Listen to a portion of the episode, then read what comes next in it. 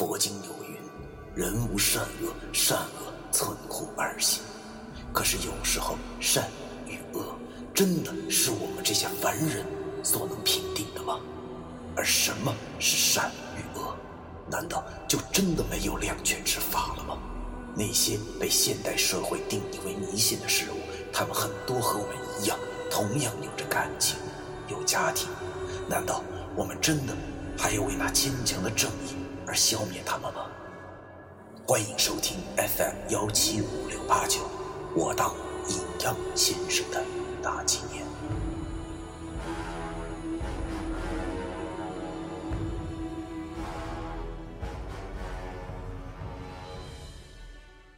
第二百二十六章：小贫不小张。上。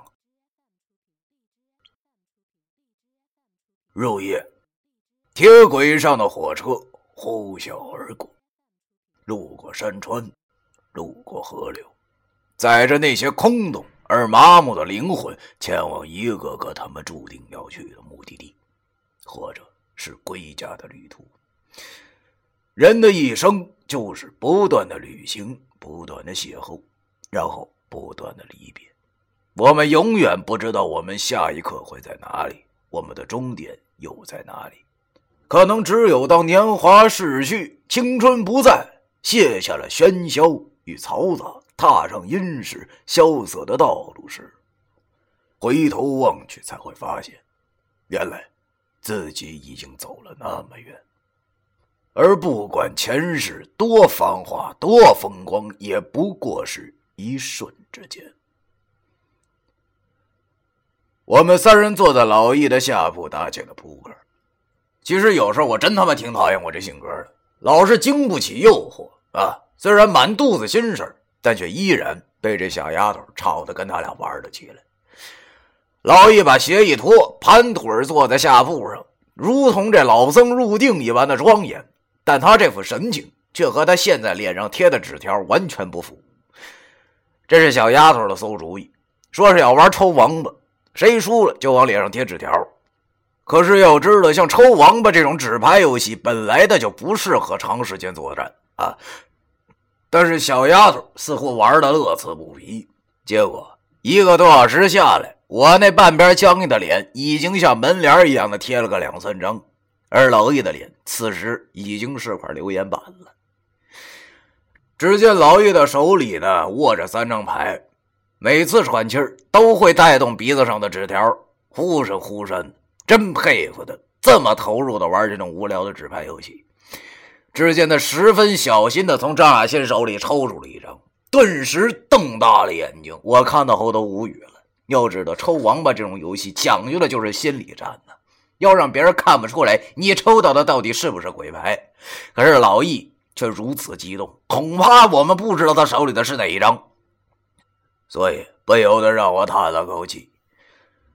这一轮下来，留言板上的纸条又多了一张。也不知道玩了多久，在把老易贴到眼睛都快看不着东西的时候，我们终于到站了。火车开进了秦皇岛，在北戴河停下了。我们到了北戴河，但是这里并不是我们的目的地。我们的目的地是北戴河海滨。地处河北省秦皇岛市中心的西部，是秦皇岛的城市市区之一。受海洋气候影响啊，夏无酷暑，冬无严寒。要说这秦皇岛还真有点意思。文书告诉我，这正是南毛北马的交界之处，山海关所在。所以此处以南，便是以前南毛的白白先生大行其道的地方了。这次袁梅这老家伙选在这儿跟我们见面。不知道他那老破壶里卖的到底是什么药啊？张雅欣下车后就拿出手机给那袁梅打了个电话，在嗯嗯啊啊说了几句之后，他挂了，对我俩笑着说：“太好了，我爸说太晚了，怕打车不安全，我们今晚就不用过去了，就在这住吧，明儿再去海边那玩。说实在的，我和那些公司高层的人还真有点处不到一块去。哎，崔哥一哥，你俩陪陪我呗。”我点了点头，同时心中冷笑了一下。靠，袁梅，你个老家伙，你恐怕是想先稳住我们，然后再想什么鬼主意吧？靠，哥们能上你的当？答案是肯定的。我和老易同时点了点头。今晚上能不过去就太好了。要知道，我们坐了小半天的车了，这也虽然是卧铺，但也累坏了。而且老魏这玩那玩意儿，居然还对纸条过敏，现在脸上红红的。正所谓既来之则安之，倒不如好好的休息一晚上，明儿再看看那袁梅老贼到底是怎么个套路。于是，我们打了个车，到了一户家庭旅馆，挺干净的，比哈尔滨的小旅馆那要强过百倍。起码进门的时候听不见混合双打的声音。我俩要了两个房间，这房间分配的问题当然不用多说了啊！我自然不能跟张亚新一间，而张亚新也自然不能跟老易一间。虽然老易进门时正义正言辞的要当护花使者保护张亚新的周全，但确实显得有些不靠谱。所以，当然还是我和老易俩人一间了。反正我俩又不是没一起睡过。我我知道这么说可能有点奇怪啊，但是确实如此。洗了个澡之后呢，老易要去找张亚新玩牌。那时候我正拿着杯温水涮完我的黑指甲，我望了眼满眼通红的老易，对他说着：“哎，我说你啊，你真是他妈吃一百个土豆不嫌腥的主！来，喝了吧。”老易接过来那波温水，对我说道：“这这啥呀？”我没理他，直接钻到靠窗那张床的被窝里，甩了一句：“八二年的马爹利。”说吧，我便闭上了眼睛，努力的去寻找睡意了。要知道，昨晚上我梦到了刘玉怡，也不知道今儿能不能续上。老易想了想后，还是喝了那杯马爹利，然后关了灯。夜晚又安静了起来。为了明儿做准备，今晚咱必须好好休息喽。这是我俩心中所想的。一夜无话，啊再次睁开眼睛的时候呢，已经是大天亮。不得不说，这儿的气候环境还是真不错啊，不冷不热，空气质量也好。早上起床呢，就觉得神清气爽，一晚上竟然什么梦都没做。梳洗打扮后，我俩打辆车，直接前往北戴河的海边。出租车在公路上行驶着，啊，大老远就能看见蓝汪汪的海洋。说起来，我和老易都够蛤蟆的，没见过多大的天儿，这是我俩第一次见到海。想想这一望无际的海水，确实要比哈尔滨那条肮脏的松花江要强他妈太多了。张海新让车子停到了一处度假酒店旁边，我们下车一看，嚯，确实够他妈气派的啊，符合袁氏集团一贯的作风。如果我和老易单独出来旅游的话，打死他们也不敢住这儿啊！他大爷的！想到这儿，我又暗骂道：“有钱他妈了不起呀！啊，有钱的败类照样可以恨。”这其中就包括袁梅。张亚新对我们俩说：“刚才他干爹发了个消息，他干爹现在正在酒店的会议室里和高层们开会，咱们先去放下行李，然后再玩去吧。”呸！我打心眼里鄙视这老杂毛啊！你他妈把我俩叫来了，还这么放我俩鸽子？要说这就是领导的通病吧？是不是？就他妈爱摆谱！我和老易对视了一眼，算了。反正时间长着呢，不怕他不见我俩。机灵的门头见有人来了，慌忙拉开了大门。于是我俩就随着张亚新进了酒店。靠，确实够腐败的了啊！只见酒店大堂里还他妈有个水池子，这水池子中间还有个裸女雕塑，举着个石头罐子就往池子里倒水。我望着这雕塑，心里想着：要说这和谐社会啊，怎么还能允许这种不和谐的雕塑存在呢？后来一想啊，想通了，这光着膀子的，如果是肉做的，那就是淫秽；如果是石头做的，那就是艺术了。完全他妈自欺欺人吧！说到了这儿，我忽然也有些惭愧。想当年，哥们我也是学艺术的呀，这不就等于自己抽自己嘴巴子了吗？服务生见有人来了，便上前搭话。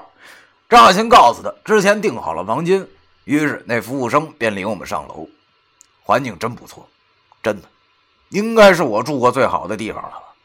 宽敞明亮的房间，一整面落地的窗户，阳光照了进来，放眼望去，一片碧蓝的大海。我和老易刚把行李放下，一身清凉装扮的张亚新便跑到了我俩的屋子里。我真怀疑这小丫头衣服怎么能换的这么迅速，就这么快，眨眼的功夫啊，就把泳衣给换好了，看得老易都口水都流出来了，一副猥琐的样子。小丫头叫我俩陪她去游泳，我还没回答，老易早已经跟过了电一样，三下五除二把衣服全他妈都脱了，只剩下大裤衩子，然后信誓旦旦对张雅欣说道：“走吧，雅欣老崔。”今日我便要让你们瞧瞧我哈尔滨水库浪子的威力啊！我望着哈尔滨水库浪子，心中都无语了。大哥，你就这一身装扮，要真他妈下海的话，一个浪打过来，你这大裤衩可就待不住了。到时候你可真他妈变浪子了。说起来也都怪我，还以为那袁梅挺重视我俩的，我俩来这谈事谈完就滚。没想到袁梅竟然还没完没了的拿我们不当回事这可真他妈郁闷啊！没办法，这酒店应该就有卖泳衣的吧？于是我们下楼啊，张雅欣去问了一下柜台，果然有，就是太贵了，四十块钱一条。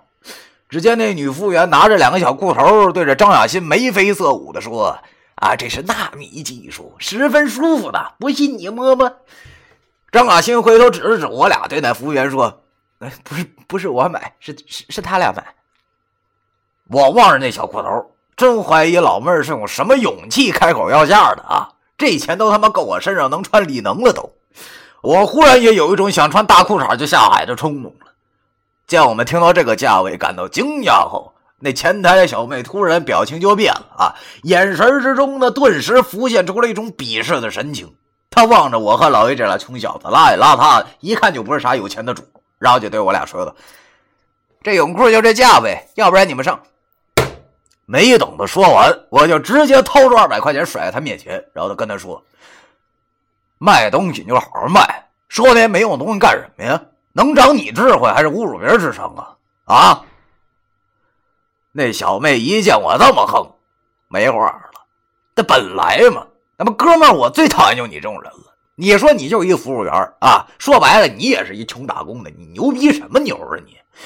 你有那狗眼看人低的资本吗？啊！本来袁梅放了鸽子，我心情就够不顺的了，又他妈碰到这码事我这火啊，噌一下就冒上来了。没错，骂老子就是穷，怎么地了？可是现在这社会，穷也是罪啊！妈的，真是搞坏了我的心情。我和老易拿着那俩小裤头，头也不回的走了。真是搞不明白啊！这世界上为啥会有这种人呢？想想，这社会上永远都有不寻常的事发生。警察是整治坏人作恶的职业，而我们白派先生则是整治恶鬼的职业。其实我们都是一样的，为就是保护老百姓的安全。可是千百年以来，我们这些白派先生的地位远远没有警察那么高，我们一直被扣上封建迷信的帽子。但是白派子弟无怨无悔，只不过今天的我脑子里却有一件事想不明白：难道我们这些白派子弟拼死拼活就是为了保护这种人吗？